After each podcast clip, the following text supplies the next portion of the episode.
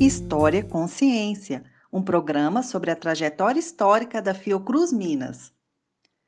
O historiador Carlo Ginzburg define como paradigma indiciário o método de conhecimento que se orienta pela busca de pistas, indícios e sinais.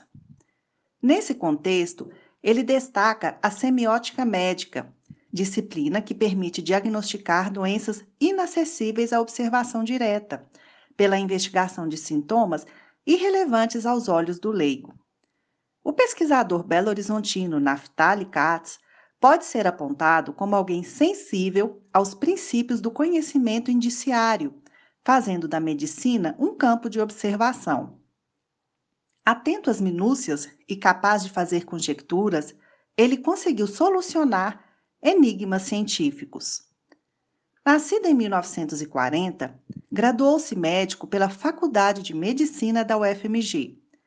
Por intermédio do professor José Pellegrino, a quem chama de pai científico, Katz foi trabalhar, em 1965, no hoje Instituto René Rachou, onde construiu uma carreira de sucesso como pesquisador. Criou o método Cato-Katz de diagnóstico de esquistossomose, recomendado pela Organização Mundial de Saúde e adotado no mundo todo. Participou de diversos ensaios clínicos com drogas experimentais para o tratamento da doença. Foi perito da Organização Mundial da Saúde e um dos fundadores do Programa Integrado de Esquistossomose, que reúne cientistas da Fiocruz estudiosos da doença. No Instituto René Rachou, chefiou o laboratório de esquistossomose.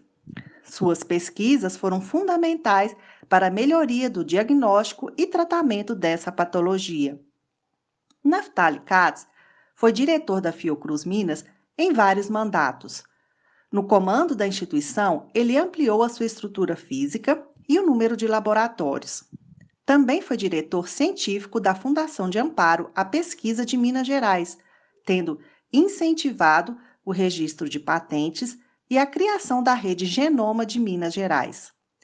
Katz atuou como presidente das Sociedades Brasileira de Parasitologia e de Medicina Tropical. No ano de 2011, em reconhecimento à sua importante trajetória científica, a Fiocruz concedeu-lhe o título de pesquisador emérito. Naftali Katz nunca perdeu a curiosidade, motor criativo dos grandes cientistas.